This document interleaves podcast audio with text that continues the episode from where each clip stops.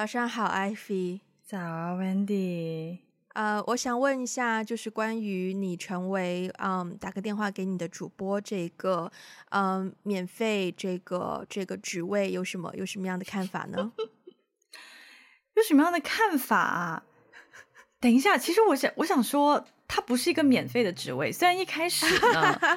对，其实其实虽然一开始呢，我知道他是他是没有收入的，但是事到如今，我们做了这么长时间，不不能说是没有，不能说是没有收入的啦，我们还是有一丢丢感谢我们的听众。我觉得这个职位很好哎。那请问您如何看待打个电话给你这个播客的工作环境呢？这个工作环境，这工作环境首先比较 flexible 啦，对。然后呢，我的老板就是呃张领导也非常的就是，对啊，就是给了我很多的自由吧。然后有的时候也给我很多的引导。总的来说，我们非常的 flexible。虽然我们有固定的这种工作时间，嗯，但是呢，就是什么事情都有商有量的，对啊，嗯。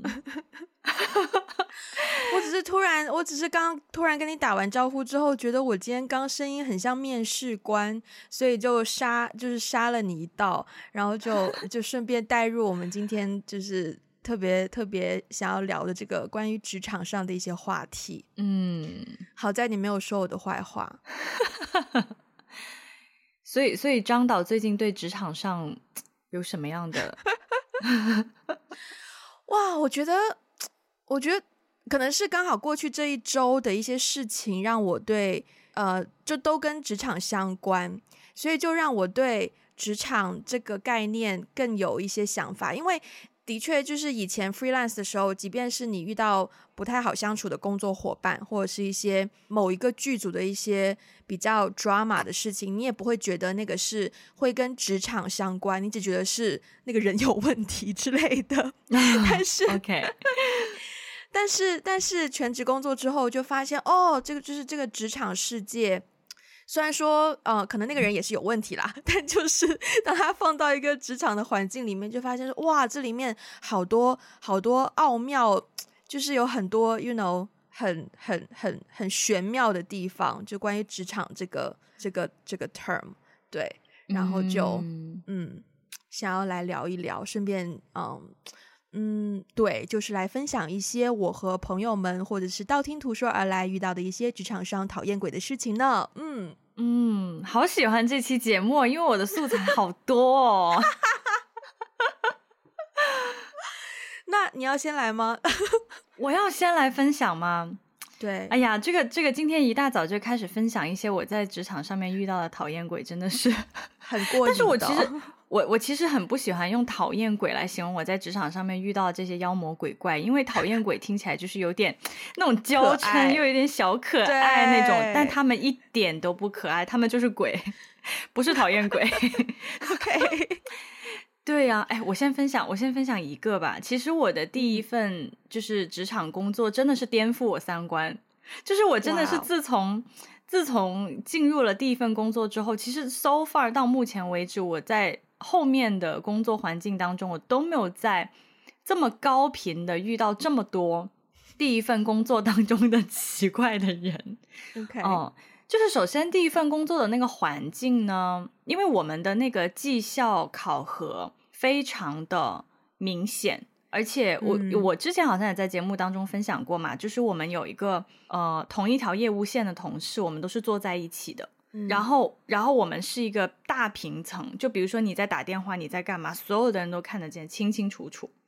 然后你的每一天的那个工作的绩效都会写在一个板子上，然后他会他会、嗯、对每一天开会，每一天开早会，我们就会。呃，设立一个目标，然后每一天那个下班之前，呃，我们 team 的 leader 会跟我们开，也是开一个小会，然后会汇报一下今天的工作，然后会有设置一条线嘛，你达到你今天的那个 KPI 达到的那个量之后呢，你就用绿色写你的那个数字，没有达到你就用红色写.是不是很扯淡？然后，对，然后就是在这种，我觉得就是因为在这种非常嗯。transparent，然后非常激烈的竞争环境下，导致每一个人都，反正我当时感觉就是每一个人给我给我感觉心机都好重啊，就是很难很 chill 的跟同事去，比如说买杯咖啡啊，聊聊天啊，怎么怎么样的。嗯、对，那那段时间，我自己和我身边的人也都发生很多的。就是 drama，就会有人搞小动作，就比如说开会的时候，你知道开会的时候，嗯、特别是我们的大领导在香港嘛，然后呢，嗯、就是大领导来开会的时候，你就会明显感觉到有些同事就会邀功，嗯、他他不是刻意的在邀功，他就说哦，之前上次的那个项目上啊，怎么怎么样，然后你就会听到他，比如说语言里面就是话里话外，就是说的好像。呃，有些人就没有怎么在工作，然后多的是因为我就是多工作了几个小时，然后帮帮谁谁谁擦屁股，就是就就这种感觉，就是他不是直接这样说出来，可是他总是会有一种他在描述那个故事的时候，就会让你，或是就是老板在的时候，他就会刻意说，哎，上次你没有处理好的那个事情处理好了吗？非之类的，嗯，非常懂这种心机鬼呀，然后然后就是我。人生当中第一次在工作当中被当众吼，也是发生在那那一次工作上。天啊、对，就是他他的工作内容是我的下游，其实就是我是、嗯、我是直接面对客户的，然后客户会发一个这那个他的需求给我，然后我会跟客户去沟通，嗯、然后我会跟他这位同事沟通，嗯、然后他呢会去根据客户的需求。去找人来买、嗯、他的角色有点像猎头.然后哦，somehow 哈，就是他不知道怎么样，就是跟他要 recruit 的那个一一位一位专家已经谈好了。其实我我一直有点怀疑他是不是跟他 recruit 的人有一些暗中勾结，就有一些提成，嗯、你懂我意思吗？对，他们好像已经聊好了那个那个那那那个感觉。然后呢，嗯、突然之间客户说，呃。打算不跟这个人合作了，嗯，就突然客户突然跟我说哈，就是不跟那个人合作了，嗯，然后这个时候其实客户经常这样子，嗯，对啊，就就他的客户需求经常变也很正常嘛，然后我就跟那位同事说，然后他就对着我大吼，当众对，当众，我们是个大平层啊。嗯，然后他就当众对我大吼，我都我都吓到了，我都不知道发生什么事情，因为客户经常就是这不是很正常的事情嘛。然后他就突然就就就是说啊，你知道我多么辛苦才找到这个人，然后现在什么什么，然后他就说以后你的客户我都不干了。但是他是我那组的，哎，他没得选啊，他以为他谁？就 anyway，对。对对呀、啊，然后我当时就愣住了。虽然他因为他的工作经历比我多好几年，这样子，我其实算是刚刚入职时间。可是这个很不专业耶。对呀、啊，对呀、啊。You know what？后来过了几个月之后，他有一个超级大的丑闻被爆出来，哦、然后就是在我们整个公司流传，哦、然后大家就更加的有理由相信。他跟他跟他的那个 recruit 的那些人的是有一些其实是不太道德的合作，嗯，嗯，就是他 recruit 的方式可能本身也不是特别的合规，然后他们之间可能也有一些勾搭吧，可以可以可以这么说，嗯、明白、嗯？对，就是就更加证实了，虽然没有说证据啦，但是他那个丑闻爆出来，就大家就会觉得哦，OK，、嗯、他们之间可能是有一些勾结，但那一次我真的是吓到了。就我没有想到说，我一开始进入职场，我觉得职场很险恶，大家就是在 大老板来开会的时候，就是阴阳怪气的说一些邀功的话，然后就贬踩一下别人怎么这样。但是这种当面跟你，嗯，就是撒泼，我真的是第一次，而且当着这么多人的面，就仿佛好像我做了什么很伤天害理的事情。对，我当时真的是，我当时真的是吓到，那是我入职场第一次觉得很委屈。我现在回过头来想，就是说，如果这件事情 ever ever 发生在我身上 again，我一定会骂回去。当然呐、啊，但我当时真的是傻掉了，我没有想到这些事情会发生在我身上。其实，其实就是呃，我们现在我们我们工作经验也其实也蛮多的了嘛，就从大学毕业到现在也差不多十年了，嗯、虽然有读研究生，blah blah blah，但更有实习，blah blah。其实这种事情发生几率是很小的，就是一个人突然间当众这样子。Oh. 大声的吼另外一个人，这种事情发生几率很小。就我可能遇到，我现在突然间想不起来，我应该有遇到过可能一两次，但是但是 overall 这个几率是很小的，所以我觉得哇，万中选一，我跟你说，给你给你遇到一个。我跟你说，这不是我唯一一次，天哪，还有对，还有另外一次，但是另外一次那个人我其实倒不是很 care，因为他呃，其实他有在服药，就是精神类的药物，嗯、然后他在我们的工作环境当中，他经常对别人大吼。OK，对，然后当当时就是刚好碰巧，我不知道哪里踩到他的神经，然后刚好刚好那一次，就是他不是。他不是唯一，就是我不是唯一一个被他大吼的人。他经常时不时就在办公室里面就吼别人，所以大家 大家已经有一点就是对他这个人就唉、嗯、whatever 就又来了，就这种感觉。嗯、对，那那个我就觉得无所谓啦。对，但是那个我就是我刚才说的第一份工作当中被大吼的那个经历，我真的是觉得天呐！对啊，他是成他他他有成为你离职的理由之一吗？有，但是不是因为被吼这件事情，嗯，而且你知道吗？他吼完我之后啊，他也意识到，就是他不止让我很 embarrass，就他自己也很 embarrass。当然，他吼完我之后，因为我不是经常喜欢点奶茶嘛，就是我很喜欢喝奶茶，嗯、然后一杯又不起送，嗯、我就会号召身边的人跟我一起点，然后他给我送了两杯奶茶。As an apology，然后我就想说，顶个屁用啊！奶茶你就把我收买了，老子还混不混？啊！所以他没有，就是就是呃，心平气和跟你说艾菲不好意思，刚刚不应该吼你这样，没有。他就默默的给了你两杯奶茶，他就默默的给了我两杯奶茶，oh、然后又过来就是，然后第二天又过来就是假装就是装没事，哦、你今天对装没事，就我我能感觉到他很主动，就是过来就是刻意就是说啊，艾菲你今天嗯这个你你你这双鞋子蛮好看的，在哪里买的？就假装要跟我就是聊家常什么的。天，不行，这种然后 OK，对我离职之后，基本上第一个删的就是他。我突然觉得跟你的、uh, 跟你的事迹比起来，我的真的是大巫小巫见大巫哎！我要直接拿我的 top one，我，我要直接拿我的 top one 跟你 PK 吗？还是我可以从小的说起？嗯，uh, 因为我刚刚放了一个这么大的炸弹，你要不说点小的吧？听众一开始听就会听到一些很。放一些小的，那这样子讲好了，就是呢，大家应该都有遇到过一些人哦。就其实现在的工作，大家常常都是用邮件沟通的嘛。然后特别是 COVID 之后，可能有的时候你大家 work from home 就不会常常见面，所以好像会更依赖就是通讯软体啊，或者是邮件啊这种沟通方式。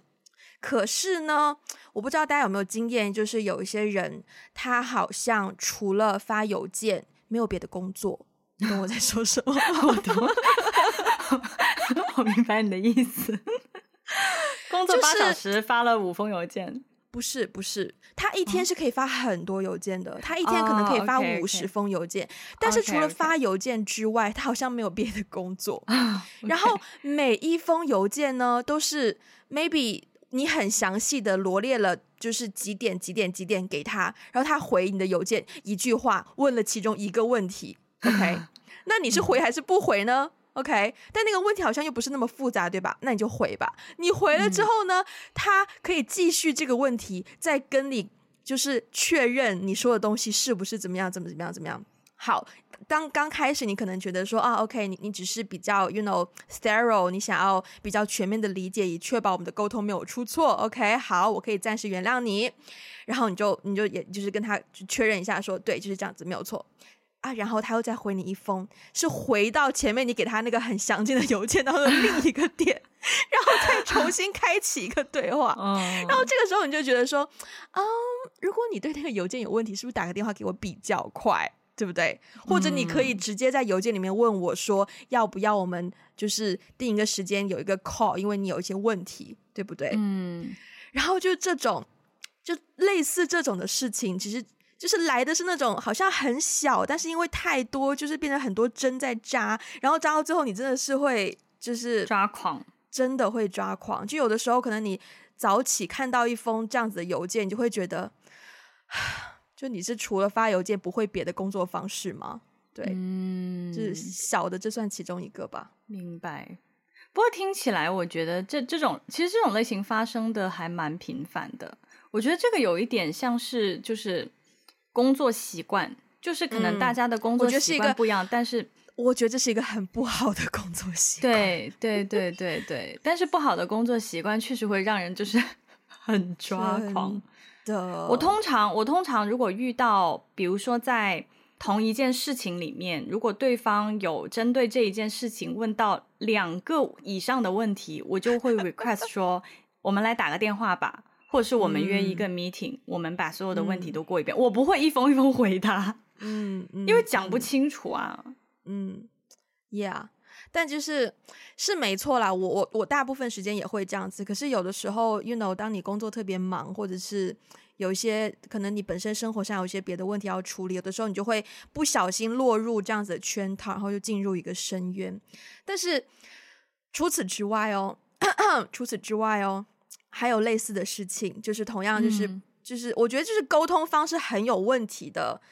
我觉得是多元的啦，不仅仅是沟通方式，就是怎么说呢？曾经有一次 有一个 schedule 的呃事件。然后假假如说，比比如说，我们应该下午四点钟要呃有一个开会，好，要开会，我们要进入那个会议，对吧？然后下午、嗯、呃四点钟嘛，然后三点五十七分，呃，对方就邮件呃发过来，然后就提醒我们说，想要确认一下，你们等一下会准时参加会议。OK，然后我们没有人回他，然后大家没有看到那封邮件，然后在五十八分的时候呢，他又就是 message 你，就是在问你，跟你确认一下你会准时参加会议，然后刚好可能大家不在电脑前面，也没有回他，然后五十九分的时候呢，他有 message，就是可能 team 里面的另一个人就再提醒他一次，说啊，想要确认一下你会参加会议。然后好，到了四点钟了啊，我我们我们没有参加这个会议，所以呢，他就开始好新一波的攻势啊。首先呢，就是在那个原本的那个 email chain 里面，就在回复全世界，然后就说啊，我们已经开始会议了，麻烦请参加这样子，OK？嗯，好，我们还是没有参加会议。这个时候我们已经做错事情了，我承认，好吧？我们我们迟到，我承认。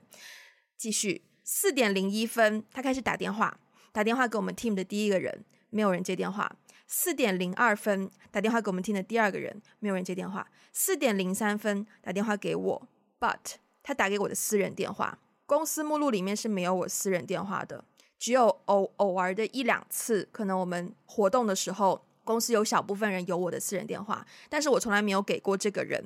所以他是问别人要来的。嗯、然后就是他第一次联络我，就是用我的私人电话，就是直接就打电话给我。OK，我看到他的电话，我只是很疑惑。然后我就给我的 team 就说，哎，有电话。然后我的 team 的人就马上反应过来说，哦，no，我们我们迟到了那个会议这样子。然后就赶紧去回到那个会议。本来以为事情就这样结束了，但是你知道吗？这个人跟我们同一层办公室哦，同一层哦，就是他要提醒我们参加会议，就是三十秒的时间，他就可以来到我们办公室告诉我们说，啊、哦，要参加会议哦。但他选择每分钟发出一条不同形式的联络信息，提醒你参加会议。嗯、特别是邮件上，就是一个 chain，大家都知道，如果大家是公司的形式，就会知道说一个 chain 可能会包括了各个部门的人，就是、嗯、就是很明显在那个 chain 里面，他这样子说出来就有一种让我们难堪的效果。对呀，对呀，对呀。然后呢，嗯、就是哦，对，嗯，对，就是这样的人，就是会，Yeah，嗯。我只能说，我觉得他也有点不是很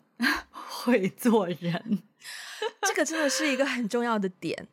真的，嗯，就是好像就是这种刻意在羞辱你们的感觉。唉，就就暂且说，如果把他，如果可能他只是经验不足，不知道这样做有羞辱人的效果，他可能只是单纯就是沟通能力不足，呃，好像，唉。我觉得这背后肯定有很多很多的原因，但是我想说的是，如果有一些，如果在听的听众有一些是新加入、新加入职场或者是刚开始工作的话，就是沟通的目的是让对方知道你的意思，是是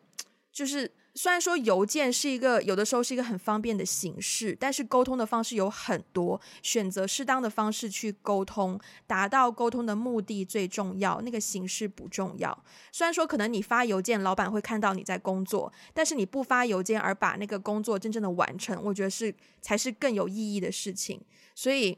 呀，选择一个合适的沟通，就是嗯。嗯，我我已经我我现在有点就是稍微有点气到语无伦次，因为就是这种针扎般的小事情，然后就一针一针容嬷嬷，就是狂、嗯、很多针扎在你身上的时候，你真的觉得，对你很想来一个爆发怒吼，把那些针全部抖掉的那种，有那种冲动在。嗯、对，哎，我发现我发现你刚刚讲的这两件事情，其实在我看来，可能都不涉及说这个人的道德品品行有问题的这种。哦，真的吗？嗯，因为因为没有没有，因为第一个听起来是呃一个工作方式的问题，就是他的工作习惯不是很好。嗯，然后第二个呢，我会觉得，当然我不认识啊，就是说如果他刻意在那个 email chain，就是有客户有其他部门的人的面前，嗯嗯、然后这样子去说你们，就显得好像你们没有做好你们的工作的那种感觉。如果他是刻意这样做的话，嗯、那我觉得他是有点问题。但是 so far 听起来呢，嗯、我又觉得。他可能也是刚入职，情商不太高的样子，就是，就我很难判断他是因为他是刻意这样做的呢，嗯、还是他真的就是不是很会做人。但我觉得这个，嗯嗯，嗯，是是挺难判断的啦，对对。但是啊，我如果我再黑暗一点，我觉得他就是故意要这样做，让我们不好判断的话，那这个人真的是有非常非常非常非常，啊、对，嗯，对。明白，不过就是我想说的是，因为我感觉你的工可能跟工作形式和工作内容有一些关系，就是你你的工作当中好像有很多这种比较密集的、频繁的沟通的内容在，嗯、要去协调啊，沟通。其实不是的，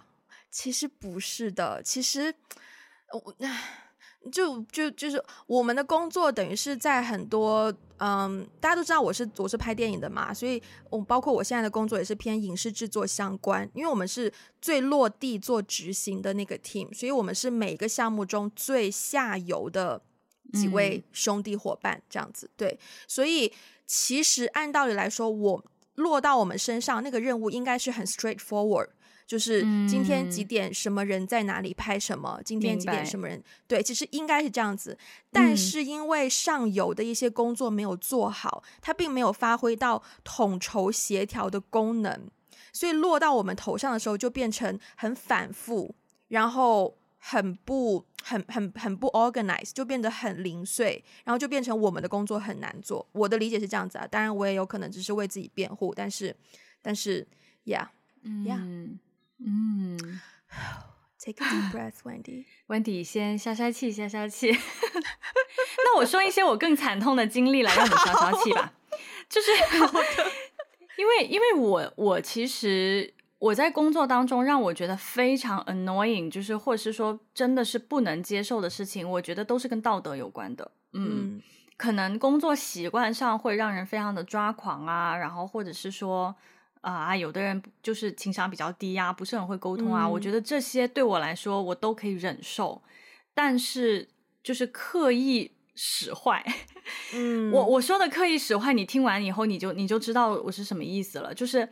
我觉得有的人真的在工作当中，甚至是整个公司、整个体系都在刻意使坏这件事情，就我非常不能接受。就是他触碰了我的我的道德底线。嗯，对，我就记得我有一份，我有一份工作，就是我的那个老板，就我直接汇报的那个老板，其实是跟我的老板的老板，就是是跟我这条线或者是整个业务部门最大的那个 head 是有矛盾的。对，嗯、然后呢，他自己就就是就就我们最大的那个老板在北京嘛，然后呢，他因为跟大老板不和，嗯、然后他就自己把他自己要做那摊事情搬到深圳。然后他就在深圳，就是有一个自己的 territory 去控制这样子。Okay. 然后那那几个月我刚好在深圳，所以我就是相当于直接汇报给他了，这样。但是我也只是暂时直接汇报给他。嗯。然后我就发现他，我真的我觉得用江湖骗子这个词来形容他一点也不为过，真的。我记得我之前也跟你聊过嘛，就是说所所谓的拉皮条啊，嗯，比如说他就会跟 A 说。啊，那个 B，我们有什么什么样的资源，什么什么样的资源？其实他说的，他承诺我们有的资源都没有，嗯，真的是都没有，他自己自己瞎编的。但是他编的倒是有很很很合理哦，逻辑上是很合理的哦。Okay. 好，然后 A 就有点动心，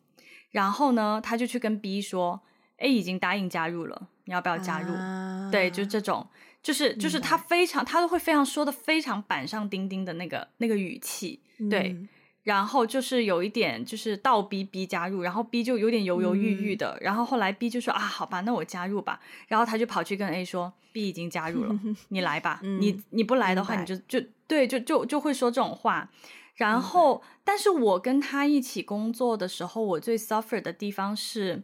就是很多他布置下来的很多任务，他自己是不知道要，他自己是不会做的。就是他布置了一些他自己不会做的事情。Oh. 好，那我就我就没有办法去了解，哎，那你的 expectation 是什么？你对这件事情的期待是什么？嗯、对吧？他说，哎，比如说他就会说啊，艾菲，我下个月要办一场活动，你帮我办一场活动吧。然后我就觉得啊，然后我就啊，就是啊，首先你你要你要。大哥，就是三十人的活动和三百人的活动那是不一样的，你知道吗？对呀、啊，对你不能，你不能今天礼今天礼拜六过来跟我说，我下礼拜二要办一场三百人的活动，这是不可能的。对，他就会，他不知道他自己要的是什么，然后他也不知道那个东西出来的效果是什么样子才会对下一步比较好。他就是觉得好像在这个时间点需要这样的一个东西去撑撑场面，他就会布置这样子、嗯、这这样子的任务给我。然后我做完了以后呢，嗯、他就会各种挑刺，他就说：“我觉得，比如说上个礼拜那个活动我，我我觉得非常不满意。但是你知道办活动多累啊？对呀，办活动多累啊！我我一个人就是就是每一个部门的保姆，就是又要去协调，又要找嘉宾，又要怎么怎么样怎么样，然后现场错动，就是各种各种各种问题百出，而且他还要什么要媒体曝光，我们又没有预算。”然后我又要去做一个江湖骗子然后，就就跟人家媒体谈，对，我真的真的觉得好可怕。然后结果后回来以后，他给我的评价是我非常不满意。然后我说哪里不满意？然后他就会说了一堆啊，这个怎么没弄没弄好，那个没弄好。然后我就想说。这个东西在你布置任务的时候，你根本没有告诉我，你也没有告诉我你的预期是什么，他就会一直挑刺，然后他就会一直跟他工作很长时间，就跟没有很长时间，但是跟他工作一阵子，你就会非常没有自信，就是一直会被他打击，嗯、就是好像你做什么都做得很差劲，嗯、对。但是其实我后来时间长了，我发现他自己根本他自己根本也不知道怎么做，其实他。不知道他在做什么，嗯、然后他就瞎布置一些任务下去。哇！但我觉得遇到这样子的老板真的很 toxic，就是很容易变成一个恶性循环。啊、然后如果你如果你长期跟在这样老板身边，不仅仅你会沾染到一些很不好的工作习惯，而且你对于工作，我觉得你对于那件事本身真正的意义也会有一些被扭曲。我有遇到过这样的人，啊、我有遇到过这样的人，嗯、但他不是我老板，他是算是我的。他是我的 client 的 client，OK，、oh. 我们中间当时我还是 freelancer，然后是呃我们的我是受雇于呃一个中介公司，那个中介公算是广告公司，对，然后他们就是 hire 请一些 freelancer 去完成一个拍摄。对，但是当时呢，他们没有办法来到那个拍摄现场，就变成我稍微我的那个位置要再往上提一点，就是我要做跟我的 client 的 client 沟通，然后及时跟我的 client 反映问题，然后我的 client 再告诉我怎么办，然后我再告诉我的 client 的 client 我们决定怎么做。对，所以那个协调是有点小复杂的，说实在话，压力是挺大的。然后呢，最难做的点就在于我们的 client 的 client exactly 他不知道他要什么，他不知道他要的东西要怎么做，嗯。对，嗯，那我们是去拍东西的嘛，然后，然后我自己会觉得说，我在那个位置，我要 cover 我的 crew 啊，因为就是虽然虽然我在我的 crew 里面就我一个女生，其他都是男生，好像也不需要我 cover，但是呢，就是因为摄影师他们有很多器材，有很多车，有很多灯，有很多设备要推来推去，其实很辛苦，所以你的你安排，你就要安排的有逻辑，时间上你也要给足够的时间，他们在一个地方落脚之后把东西。摊开来，开始摆放器材，然后拍完之后再收起来，再再移动到下一个下一个位置去拍。就这些东西移动都是需要时间的。但是 client 的 client 就是不懂这些东西嘛，那 client 的 client 只觉得说，嗯、那我们就去到一个地方啊，就可以开始拍啦。要等什么？有什么要等的？然后好死不死那天还要下雨。然后下雨，我们又又推来推去，然后又是一个户外的地方，然后搭那个车，你每一次，所以你每一次，因为摄影器材都很贵，我们都是租的，你要保护好，所以你每一次出发之前，你要做好防雨措施啊，就让整个行动更容易花，要花更多的时间。但 client 的 client 就完全不懂这些东西啊，就完全不理解为什么你们要花那么多时间沟通啊，什么什么的。到最后，整个整个那一天的拍摄，整个 highlight 就是到了一个点之后呢。首先，他决定跳过我的 client，直接跟我沟通就算了。我觉得我有能力去，就是去 cover 这中间要协调的部分，我可以做到。嗯、到后面呢，他是连我都直接跳过，直接抓着摄影师去去指指他拍东西。对，但是到那个点是摄影师，我觉得我们摄影师是一个很没脾气的人，也不是说很没脾气，就是就是。蛮专业的在这一方面，就是到最后他发现也控制不了，他就只能默默的，就是就是在照顾好设备的前提下去拍，拍出来东西可能很烂，因为你不给我 足够的时间去去设置我要的灯或什么，拍出来东西可能很烂，但是 at least 在现场拍了那个那个 client 的 client 就就好像就可以满意这样。最后他做的最越界的一件事情就是。我不知道你会能不能理解，但是在在我们的行业里面哦，就是呃，你联络的是广告公司，广告公司的工作不仅仅是请一个摄影师来拍摄，还有整个统筹、计划、嗯、idea、嗯、storyboard、剪辑，整个想法、创意，对，对，所以你你你怎么说呢？就是反正他最后做的最错的一件事情呢，就是他直接要那个摄影师的联络方式。想要以后直接找摄影师开工，哦、嗯，跳过的感觉，对，对，就是在我面前哦这样子做，因为我的？client 不在现场嘛，啊、对，嗯、就是当下大家都在现场，他就直接去问那个摄影师要联络方式，然后摄影师就没有给他，哇，我当时真的是心中非常感激，就是摄影师没有给他，然后摄影师还蛮正直的。摄影师挺正直的，对，嗯、然后，然后，但是后来摄影师整个也是，嗯、我们我们拍完那一天，大家就是还器材的路上，整个瘫瘫掉在车上，就是 很无奈，对对，这个对这样子的 client 的 client 就是很无奈，对，哇，现在讲到虽然是很久以前的事情，嗯、现在讲到依然是 you know, 有点有点上头，明白明白，我觉得这个。是就是如果他直接跳过中间的，就是跳过客户啊，跳过中介，有点破坏行业规则了。而且是，而且是那个情形很明显，就是你很明显就是不爽，不爽我们中间这一些，然后就直接。啊、但但如果是大家很愉快的工作完，然后联络聊天很开心，嗯、然后就是互相交换联络方，嗯、这样子就好像就是蛮就好像可以接受，对吧？嗯。可是你就是在一个。很明显，你就是你不爽我们，然后你就跳过，就是这整件事情就是让人、嗯、就是那个观感就很糟糕。明白，明白。所以我觉得 overall 我在职场上面，或者是以前 freelance 的时候，我最反感、最讨厌的就是这种不懂工作礼仪，然后不懂得尊重的人。啊、对，明白，明白。对，就是让我觉得我没有被尊重，我就觉得你做人有问题，你才有病吧？就是这种。OK。明白明白，但是 again，我还是觉得你的工作环境好好纯洁哦。就是我想想我的工作环境，我真的觉得好糟糕。就是就是我，我真的也觉得，我现特别是我现在，我真的觉得哇，我现在工作环境哎，相比之下蛮好的耶。你的工作环境相当好，就是。这这这样子，就是说工作礼仪这件事情以及工作方式这件事情，竟然会成为你最大的槽点，这件事情是让我蛮震惊的。因为我觉得我在工作当中遇到的那些不，我说的不只是具体的人呢，我说的是整个公司啊，就是整个系统都让我觉得是冲破我对于世界的理解，就是是冲破道德底线的事情。就还是回到刚才那个江湖骗子，我其实后来跟他讨论过关于撒谎的事情。OK，嗯。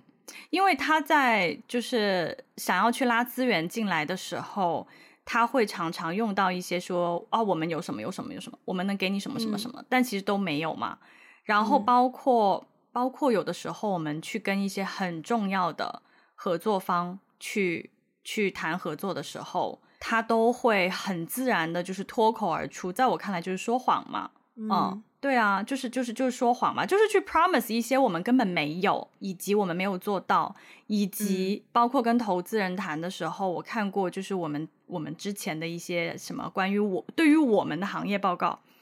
我们、嗯、我们是什么样子，我还不知道吗？然后我看到那个报告，天呐，写的那个都根本就不是我们。我觉得，嗯，我觉得不是不是说夸大其词，而是无中生有。无中生有绝对是说谎啊。OK，嗯，然后我有跟他讨论过，就是说，哎，我们现在说的这些东西，因为后来我的职位发生了一些变化，就是我也要变成像我老板的那个角色，出去跟别人谈合作、拉资源这样子。嗯然后，然后他就会觉得我很笨，就是我不会说一些好听的、让别人感兴趣的一些、嗯、一些东西。然后我就说我没有办法说，因为我们没有。他说不是啊，嗯、我说我们我们这样难道不是在说谎吗？他说不是啊，我们只是在发挥我们的优势去拉一些资源而已，资源就是这样拉回来的。然后有一次，就是我发现说。嗯我们整个集团就有一次跟跟集团的一个一个领导，他会有的时候约员工 one on one catch up 什么的，然后呢就去就就跟跟其中一个领导 one on one catch up 的时候，然后我就提到说，嗯，你知道现在外面的一些媒体或者是外面的人看我们这个公司，会用一句话来描述，就是说这个公司非常会使用资本游戏。嗯，非常会玩资本游戏，然后我就问他说：“你怎么看？”对，因为我们刚好聊到就是说最近的一些业务嘛，他就问我做的怎么样，然后我其实我就实话跟他说，我觉得蛮困难的，对，嗯、然后然后就刚好聊到这这一点，然后他就说他非常不以为然，他就说：“那资本游戏我们玩的赚也是我们厉害啊。”然后我当时就非常震惊。对，其实我在那个那个地方可能只待了几个月而已，对，三四个月吧，嗯、然后我就离职了，因为我觉得真的从做事的、嗯、个人的做事方式到整个集团的做事方式都在、嗯、都不诚信，我觉得这个实在是冲破了我对于世界的理解，真的是真的是跌破、嗯、跌破我的道德底线，我不能接受在这样的文化。整个公司的价值文化体系是有问题的，对，然后衍生了很多大家做事的时候很多伪逻辑。对呀、啊，对呀、啊，就滋生了很多人在做事的时候的那个不道德啊。嗯嗯嗯，你这个让我想起来，我我我我就是我们昨天晚上不是就说要聊这个话题嘛？嗯、然后我就临时起意在我们的 Instagram 就是问大家上一次离职辞职的原因是什么。嗯然后其中有一个人的答案，其中一个答案是说，嗯，哎啊，公司连最基本的法律都没有遵守，那不就是我 对之前的经历吗？啊，对，然后。然后剩下哇，然后剩下很多答案，就是有一部分就是有自己的生活上的计划，比如说想去澳洲打工度假，体验不同的生活，嗯、或者是找到新工作，或者是当兵，或者是为了升学。嗯，但是比较多的，就是比较类似的啊，也有一些是因为就是工资啦，什么呃钱的原因啊，啊或者是对、然后剩下一些，比如说是 I felt massively depressed。哎，不对、uh,，I felt massively disrespected，就是没有被尊重。嗯、然后还有就是 a bad manager，、嗯、就是很不好的经理。嗯、然后这个说，老板为了省一千两百台币的椅子租金，一千两百台币大概就是三百块不到人民币。嗯嗯，对，叫大家四天参展期间，要么自己带椅子去，要么站到死。等一下，我觉得这个，我觉得这个，这个，这个，我能想象那个人当当下是蛮痛苦，但是这个，这这个听起来真的有点好笑。然后，然后说，因为工资太低，老板还各种剥削，然后还异地，也就是老板对。然后还有是公司的氛围没有以前好，再加上上海封控封到快抑郁，然后还有说觉得职场上的人际关系不开心，有点被同事冷暴力霸凌的感觉。嗯，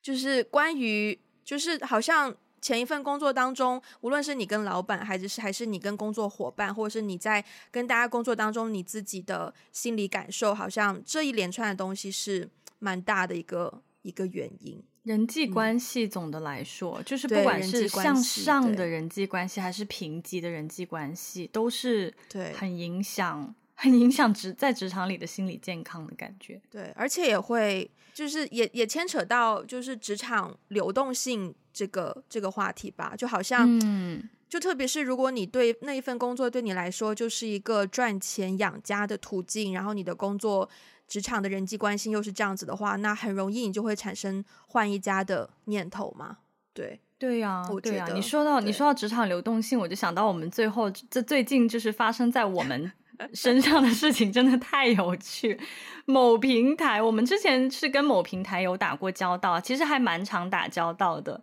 然后我们最近又有有一些事情想要去找平台去去聊去咨询一下的时候，发现那个平台上面，嗯、那平台上面跟我们打过交道的人，加加嘎嘎买买，差不多有没有？有没有七八个人呢、啊？我已经不记得了。我觉得，我觉得你那个经历很有趣，就是先我们本来有一个群嘛，然后可能要从、oh. 我觉得要从上一次跟他们联络说起。哎，对对对，对，对。然后本来我们有一个群嘛，就最开始好，然后上一次有问题要找他们，我们就在那个群里面就跟他们请教。哦，结果他们直接推了一个名片，然后就说啊，不好意思，我们两位都没有在这间公司工作了，麻烦你找他哟。OK，这是上一次，然后等到，然后上一次好像没有找那个人就解决了嘛，那个事情后来。对对对对对，然后这一次又有事情的时候呢，我们就直接就是去到那个群，就找到上一次那条那个名片，然后去加那个人，然后哎，对方是就是无法添加，就是他设置了一个隐私状态，我们无法添加。那如对，那就那就摆明，要么要么你可能还在那个公司，但是你不接这个 case，要么就你可能也是已经离职了。所以对于以前的人，就是对，啊、对，好，那就艾菲就努力的开辟新的渠道，试着联络这个啊，我们还找了这个公司海外部的员员工，就是以前跟我们对接过的，结果哦一问，哎，你也不在这个公司啊？好的吧？因为其实。因为其实我我你其实还有一次，就是在那个小的群之前，我们还有一个群，还、啊、我们还有对，我们其实还有一个群。最早的是我发现那个最早的那个群的那个人离职了，然后过了一会呢，然后过了一段时间呢，我们才有上次 Wendy 说的那个群。等于是说，我们经历了两波人就是离职了之后，然后我昨天就是迫不得已去找海外部的同事，想说，因为。他们之前一直说海外部跟他们这个就是中国大陆部部门不是一个 不是一个公司，嗯、所以他们之间没有太多交集。嗯、然后我昨天就去找海，我还特别不好意思，想说是不是好远呢、啊？这个结果他说他也离职了，嗯、我就想说天哪，那怎么办？他说不过他还是可以帮我们问问看，就是那个。嗯就是部门的人有没有能够帮得上忙的，然后所以他给我加了，他给我找了他的前同事拉进群之后，他的前同事又给我拉了另一个人在那个群里，然后才是找到那个对的人。啊、uh, 而且我看了一下聊天记录，uh, 我们上一次找他们也不过是四月份的时候。对啊，所以其实不超过半年哦，就全世界都离职了。嗯 对，而且这不是不是不是唯一的一次。我们之前也是跟有一个跟播播客相关的，也是另外一个平台，也发现都离职。就基本上每次我们跟对方联络都是新的人啦，基本上。对对，基本上是的，嗯、对啊。然后我前两天有一个就是很有感触的一个点，就是嗯，关、呃、也是关于这个。流动性的问题，因为我知道香港很多很多公司，包括我刚来香港的时候，当时我的室友已经在工作了，然后他刚进公司也不过两个月，他公司就走了两三个人，都是去新的去新的公司这样，然后他就跟我讲说，其实香港很多很多呃，大家找工作都是你不断的离职，是为了获得更高的薪水和更高的职位，嗯。但是我又会觉得说，但你在一个公司只待两三个月，你能学到什么？你能经历什么？你能拿到什么价值呢？如果你不断离职只是为了这个的话，但是很明显，就是我自己经历了一些就是这种职场文化之后，我对于某一些行为是可以理解的。对，然后我那天很感慨，是因为、嗯、大家还记得六月份我去了比利时参加婚礼吗？Yeah，然后呢？呃，当时我去到之后，我的就是要结婚的那一对朋友就跟我讲过他们的故事，就是，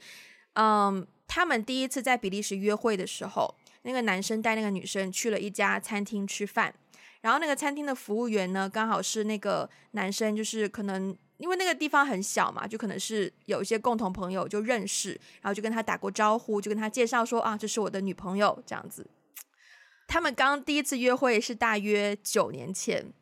然后这一次他们结婚的时候，有一天他们拍婚纱照，然后那个女生也不是拍婚纱，就是结婚当天，婚礼当天，那个男生就穿了整个西装，然后女生就穿了婚纱，然后顺便就有摄影师进去拍一些照片嘛，然后他们就重新回到那个餐厅，就这个男生就是重新回到这个餐厅，门一打开，同一个服务员，九年前同一个服务员。然后他们就跟他们打招呼，然后就开发当年就是跟我来一起只是来约会的女生，现在是现在是我的老婆，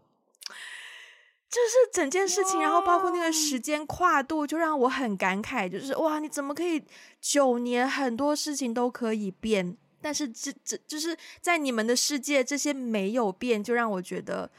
好好震撼。而且，如果是在香港的话，嗯、我很难想象一个餐厅的服务员九年不换工作。是，就是我，嗯，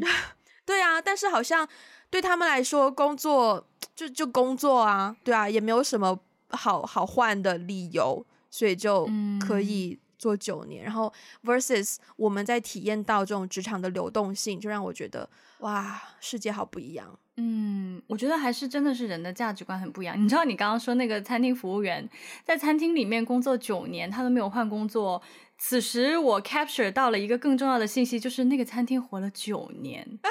就因为你知道，疫情这两年，我跟你讲，我真的疫情三年哦，同一个街道，嗯、如果一家餐厅一个店活超过一年，我就鼓掌了。我想说，哇，天，太好了，你还活着。就是你刚刚讲到，就是说那个人可以。可以可以工作九年，他也没有想要去说，就我觉得是真的是人的价值观不一样，就是他也没有想要说，嗯、我想要去换一个，我去要我要去一个更高级的餐厅当服务员，嗯、我要去赚更多。对，对，就是就是，我觉得生活就是他在他的那个世界里面就是平平淡淡，他也没有说一定要去赚更多的钱，因为赚更多的钱似乎在他的那个生活的 context 里面好像没有太多的。意义，因为他现在赚的也够他花，他有足够的时间去享受他的生活。对，其实其实 versus 我会想到很多，就是有一些在欧洲的朋友，包括身边一些在欧洲企业，嗯，嗯，在在欧洲机构工作的朋友，都工作蛮久的。就昨天，嗯，我的一个朋友，他刚刚去到一个跟欧洲有有关的一个机构，他老板在那个机构，那个那机构是他老板的第一份工作。也是到现在为止的唯一一份工作，啊、他老板已经工作了十二年了。然后我现在的老板在同一间公司工作二十五年了啊！我听到这个真的很震惊哎，因为好像在现在这个时代，你工作超过三年已经非常非常久了，已经算是很久了。对啊，但是其实我现在想一想，我觉得在一个地方工作这么长时间，说明那个工作环境是好的，他没有遇到一些冲破他道德底线的。是，就是他没有遇到让他非走不可的理由，嗯，说明，嗯、对对对，嗯、可能有一些些小小不顺心的事情，但是不至于到让他觉得很 toxic 有毒，我我必须要走，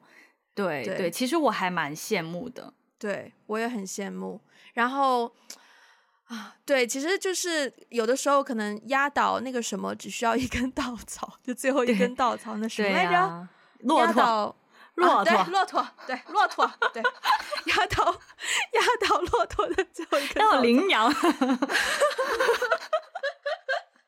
但是我自己就是像我现在在工作里面，常常遇到一些不能叫常常吧，就是有的时候遇到一些好像让我心情很不好的事情，然后。不会萌生想要走的念头吗？会，很短暂。嗯、然后当我重新看向跟我一起工作的，嗯、我觉得真的人很重要。对，谁跟你一起工作很重要。是。就是每一次我看回到跟我一起工作的这些伙伴，我真的觉得太难得了。我真的不觉得在别的地方我可以遇到这么好的人。嗯，对。然后就让我觉得。唉，有的时候也挺矛盾的，因为因为包括像前面讲到那些很不好的经历嘛，就是你在你你换一个地方，不见得别的地方的人就就就好啊，对。然后就是虽然说有压倒骆驼的最后一根稻草，但我觉得也有拯救骆驼的那一个水源，嗯，是是是，对对，我会觉得那个也很重要。对，是，其实我自己也是工作这些年，我我觉得最珍贵的是说，我以前会很在意我做的这件事情本身它有多大的价值，就是我、嗯、我有没有做我很想要做到的那个那个事情。但是后来时间长了以后，嗯、后来我确实也一一步一步的在做越来越接近我内心真正有热情的事情。可是等到我真的做到我很有热情的事情的时候，嗯、当我发现如果我的同事不对，就是我有遇到过，我手上做的事情我真的好喜欢，它就是我想要做的事情。嗯、可是我的老板、我的同事不对，就是嗯，他们对，就是有有各种各样的我我不能接受的一些 again、嗯、道德上的一些一些一些点吧。然后我现在的一个总结就是觉得。我觉得跟对的人工作比做对的事情更重要。唉，对，我不得不承认这句话是对的。嗯，对啊，对啊，嗯、我觉得那个工作的，嗯，你的同伴很重要。对，我觉得我呃，我我在做电影的期间学到的很重要的一一个一个课题就是，嗯、呃。嗯，我想想从哪里开始讲。以前我听过一句话，我不是很理解。一开始其实我不理解，就是大家拍戏的时候会听到有一些人在那边吐槽，或者是在那边不爽，就会说“拍爷大赛啊”。嗯哦。然后常常就是在可能导演或是副导演或者是比较上游的人对下游的人出给出一些命令，或者是给出一些意见的时候，会听到这样子的嘟囔的话。我一开始不理解，因为我觉得拍电影是一个很神圣的事情。那作为导演，他要实现他的目标，他要实现他的愿景，就必须要给出这样子的指令给下面的人。但是我后来越来越理解，就是在我对我对做人这件事情有越来越多理解之后，我非常共感这一句话。真的就是很多时候我也会。遇到一些可能前辈，或者是当然也只是小小声的啦，自己在心里嘟囔一句啊，雷帕也打塞啊，就是，就算说你在做的事情可能很伟大，但不代表你有权利去践踏别人的自尊。没错，没错，这个是真的是，所以就是我也更加意识到说，你要做，你要你要做电影，你要先学会做人，你要学做导演，你要先学会做人。真的，真的，我也觉得，我也觉得，而且还有一点。我也是觉得很重要的啦，就是在我这些年的经验里面来看，就是系统一定要公平，嗯、就是说对于员工，不管是他的晋升，还是他的考核，还是他，其实说白了就是把人当人对待。嗯、对，嗯，很多时候。我觉得这句话说出来很简单，但是我也不敢相信这句话对很多人来说是有多难理解。对呀、啊，我觉得它很 basic，就是但是但是确实很多时候就是没有做到。像我我身边最近有两位呃刚大学毕业可能两三年的小，就是称之为小朋友吧，就是被离职。嗯就是被对，就是他不是说直接被 fire，因为被 fire 公司会承担这个劳务责任的，他是直接就是等于是说劝退，或者是说布置一些不可能完成的任务，然后就是让你故意让让你 fail，你 fail 了以后你就主动走，对，所以就是他们的遭遇，包括最近很多就是身边在互联网公司工作的朋友，都让我感觉到就是说。系统不公平，而且很多时候没有把人当成人去对待、去尊重，嗯、